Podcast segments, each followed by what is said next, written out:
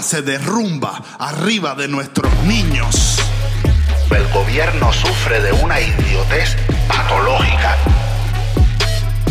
Los dinosaurios. O hambre y miseria. Los dinosaurios.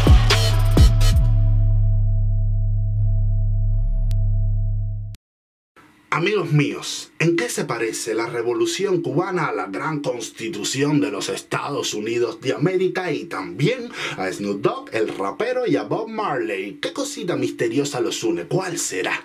Mm, la marihuana. Sí, la marihuana. La constitución de los Estados Unidos está escrita sobre papel de cáñamo, que es la planta del cannabis. Nosotros el pueblo. Quizás por eso tenga ese espíritu democrático. Y bueno, Snoop Dogg y Bob Marley son apóstoles de la hierba. Smoke weed every day. ahora ustedes me pueden decir, está bien, muy culto tú. Y ahora, ¿qué pinta la revolución cubana en todo esto? ¿Cuál es la relación? Para eso es este video resulta que la revolución cubana y el cannabis estuvieron más relacionados de lo que uno se imagina. Hoy me hago eco de una magnífica, única y exclusiva investigación del tres veces grande y nunca bien ponderado, el maestro Carlos Ferrera. Esto hoy no se llama Fidel y la religión ni 100 horas con Fidel. No, esto hoy se llama Fidel y la marihuana. Así que prepárense un blam que la cosa empieza ahora. Vamos a ver que a lo mejor quizás en 1957 una parte del y que tanto le gustaba a Benny Moré pudo haber llegado a sus manos directo de la cosecha de Fidel Castro. Quizás luego saquen ustedes sus propias conclusiones. De primera y pata, cuando el joven Fidel llega a La Habana para estudiar en la universidad, se da cuenta de que el alma mater está llena de pandillas. Pandillas disfrazadas de organizaciones universitarias. La feu mafia pura. Entonces Fidel, un guajirito echado para adelante, también se compra un revólver con el dinero de su papá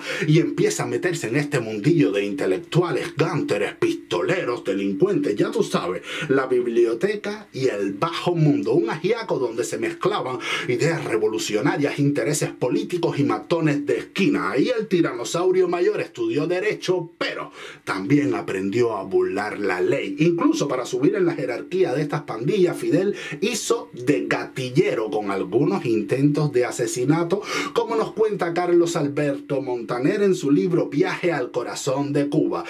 Después del cuartel Moncada y del tiempito en la prisión de la isla de Pinos, Fidel se va para México a preparar su nueva aventura guerrillera. Sabía que era imposible hacer una revolución si no contaba con la delincuencia, con gente que lo mismo pusiera una bomba, le diera una puñalada un par de zapatos o le echara betún a un puerco. Tenía claro además que para sobrevivir en la sierra le hacía falta aliarse con los matarifes del monte, gente que viviera fuera de la ley, que ya tuviera experiencia y enfrentando a los soldados de Batista. Fidel estaba aplicando lo que aprendió en la universidad, la biblioteca y el bajo mundo. Y aquí es donde entran los señores de la hierba, unos guajiros con muy malas pulgas. Su principal negocio era la marihuana, el narcotráfico. Los tipos controlaban grandes extensiones de tierra en la Sierra Maestra donde cultivaban el cannabis criollo. Según el escritor Carlos Franchi, que primero estuvo con Fidel en la sierra, pero después vio que era la revolución y se viró con carta. Por supuesto que fue acusado entonces de agente de la CIA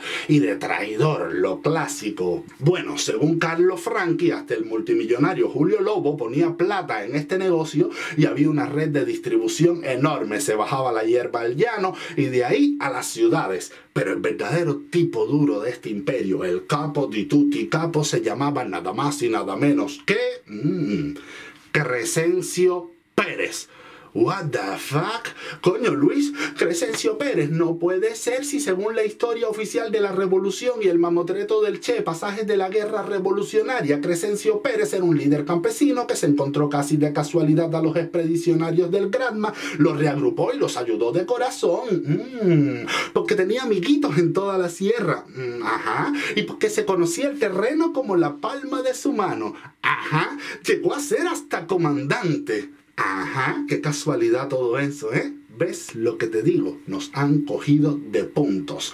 Crescencio Pérez era una especie de Robin Hood marihuanero, delincuente desde pimpollo, desde chiquitico. Fue un dolor de cabeza para la Guardia Rural de Machado y ya en los 50 era un perro viejo mafioso. Le decían el bandido de la Sierra Maestra, un cóctel de matón de barrio y asaltantes de bancos. Todos le tenían tanto la policía batistiana como los campesinos. Crescencio vivía prófugo de la justicia en el monte y tenía una pandilla organizada de alrededor de 100 guajiros prófugos también. Cultivaban la marihuana y controlaban a miles de campesinos en un área de 1900 kilómetros cuadrados a través de la extorsión, el chantaje y el miedo para que ninguno se atreviera a darle pistas de su ubicación a la Guardia Rural. De hecho, Crescencio tuvo una competencia otro narcotraficante de nombre Edesio Hernández que le decían el rey de la sierra. Casualmente, Edesio murió de forma sospechosa unos días antes del desembarco del Granma. Esto es una onda El Padrino, Los Sopranos y Juegos de Tronos. La alianza entre Fidel Castro y Crescencio Pérez fue por motivos muy sencillos y pragmáticos. Para Crescencio los rebeldes iban a hacer que la Guardia Rural y el ejército no se atrevieran a subir tan fácil a las lomas donde tenía sus plantaciones de marihuana. Para Fidel, el conocimiento de la zona que tenía el Mayombe era crucial. Sin él estarían perdidos en ese monte gigantesco. La historia oficial de los dinosaurios dice que Celia Sánchez fue quien conectó a Crescencio y a Fidel pocos días después del desembarco del Granma. Pero, según el escritor Hugh Thomas, eso es mentira. En su libro de 1963 titulado Cuba, The Pursuit of Freedom, dice que ambos hombres ya se habían puesto en contacto desde México y hasta habían acordado el lugar y la hora del desembarco. Lo que pasa es que esto no lo sabía ni siquiera Raúl Castro, que era un niño bitongo. Los únicos que lo sabían eran Ramiro Valdés, porque su guataconería con Fidel era casi bochornosa, y el otro Juan Almeida Bosque. Pero miren, miren qué detalle más curioso, porque Fidel le había contado este tejemaneje a Almeida. Oigan esto, Carlos Ferrera se apoya en el historiador Esteban Hernández. Y antes de continuar, si quieren seguir escuchando historias de este tipo, historias ocultas, escondidas, clasificadas dentro de los misterios de la caja de Pandora del poder revolucionario, suscríbete a este canal que el 2021 viene revelador. Continuamos. Carlos Ferrera se apoya en el historiador Esteban Fernández y volvemos a ver que Castro armó su revolución mezclando la biblioteca y el bajo mundo. Esteban Fernández cuenta que Juanito Juan Almeida estuvo durante un tiempo de mandadero de algunos prostíbulos de La Habana. O sea, era el tipo al que mandaban a buscar bebidas, condones, cigarros, lo que hiciera falta. E incluso Fernández menciona un evento en el que presuntamente se vio implicado Almeida el asalto de una mujer norteamericana, Helen Hayes, que ocurrió el 6 de noviembre de 1948 en la esquina banera de Damas y Desamparados. Esteban Fernández describe el delito. Le arrancaron la cartera, le robaron 166 dólares y fue dejada tirada en el piso por un delincuente común y carterista conocido como Caballo Blanco. Caballo Blanco, que era el apodo de Almeida en el mundillo arrabalero. De hecho, por este incidente la policía lo encontró en una posada escondido debajo de una cama. En el juicio, Almeida dijo que ese no era su giro, que lo de él era vender marihuana en la esquina de San Isidro y Damas, que su amigo, un tal lo había embarcado. Eso me recuerda a los muñequitos de las ratas en el huerto escolar. Yo no tuve nada que ver con eso, guardia. A mí me trajo embarcado este. Mientes, rata inmunda.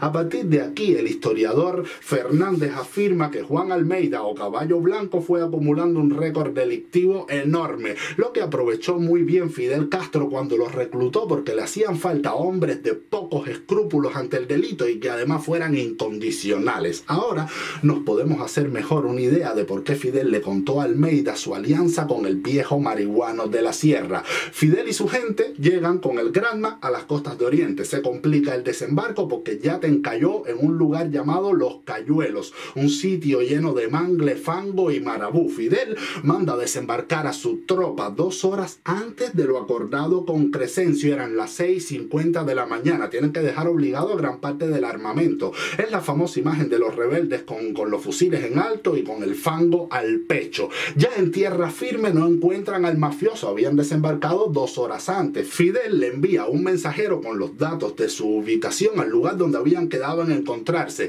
Crescencio Pérez recibe el mensaje y manda un guajirito bruto a recoger a los rebeldes. El guajirito bruto, dice Carlos Ferrera, era un arriero de mulas que le cuidaba al jefe las plantaciones de marihuana. Este guajirito bruto era Guillermo García Frías. Sí, Asimismo, el hoy comandante Avestruz era un peón del capo de la droga. Cuando Crescencio y Fidel se encuentran, Crescencio casi le ordena que vaya a buscar el resto del armamento que había dejado en el yate. Sin armas todo era por gusto. Entonces ocurre luego el desastre de alegría de Pío, un bautizo de fuego de película. La gente de Batista tiró con todo. Dice Guevara en su panfleto Pasajes de la Guerra Revolucionaria que un hombre gordísimo intentó esconderse detrás de un árbol flaquito, flaquito. A otro le dio por pedir silencio en medio de la bulla y la balacera. Al final se dispersaron y es cuando Crescencio salva a los cuatro gatos que lograron sobrevivir.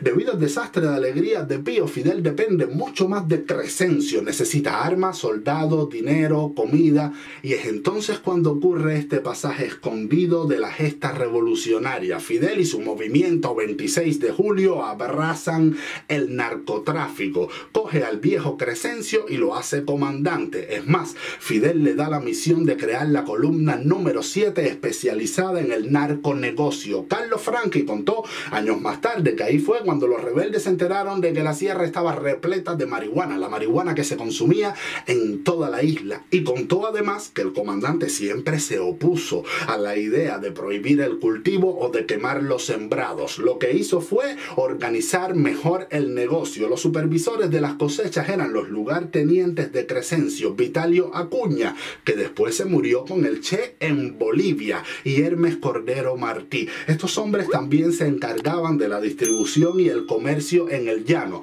Otro que se encargaba de la transportación de la marihuana era mm, Enrique Luzón con su camión marca Ford. Luzón venía del Partido Ortodoxo, pasó por el movimiento 26 de julio y llegó a ser hasta vicepresidente del Consejo de Ministros de Cuba. El camión de Luzón no podía moverse por toda la sierra debido a lo intrincado del terreno y Fidel resolvía eso fácil con Romérico Cordero, otro campesino mafioso que controlaba el monopolio de las mulas en la Sierra Maestra. Romérico repartía la hierba por los pueblitos y de ahí a las ciudades, negocio redondo.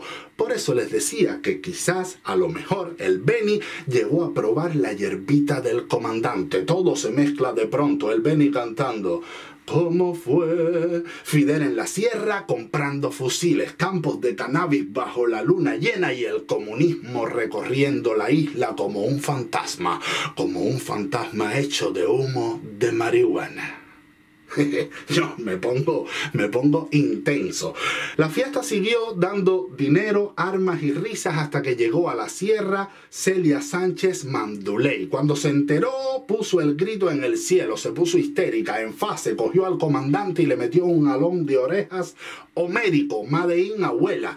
Como coño el jefe de la revolución iba a estar vendiendo marihuana? Fidel, este que Celia, cariño, con eso es con lo que estoy manteniendo a la tropa. Pues mira, y esto también lo confirma Carlos Franchi, si no destruyes las plantaciones me largo de aquí, no me ves el pelo más nunca. Celia sabía que si aquello llegaba al conocimiento público, la imagen del gran líder caería en picado. Y Fidel no tuvo más remedio que parar su negocio marihuanero. Incluso se dice que Celia Sánchez, después de 1959, no quiso que el viejo Crescencio ocupara ningún puesto fuerte en el poder revolucionario. Fidel lo que hizo fue regalarle una finca descomunal en Oriente y allí Crescencio, sin que nadie lo molestara, siguió teniendo su tropa de matarifes a sueldo, vendiendo carne de res, de puerco, viandas, vegetales y por supuesto siguió vendiendo marihuana entre sus clientes clientes habían miembros del Comité Central de la FARC y el MININ. Un caso bien conocido era Efigenio Ameijeiras que se fumaba hasta su sombra. A mí no me extraña esta relación entre los dinosaurios y las drogas porque conocí a un nieto disidente de la alta cúpula, fumador también, que todos los meses el Consejo de Estado le entregaba un paquetón de marihuana en la puerta de su casa para que no tuviera que meterse a buscarla en el terreno de los íbaros y los delincuentes.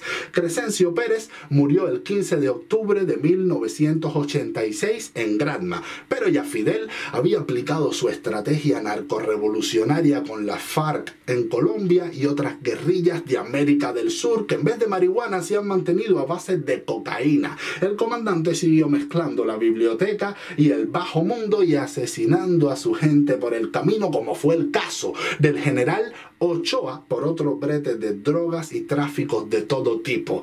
Definitivamente, definitivamente la revolución es un chiste El fantasma del comunismo, ahora hecho de humo, de marihuana, sangre, cocaína y pólvora, sigue espantando a Cuba y ya lleva 61 años como un muerto oscuro destruyendo al país y a nuestras familias.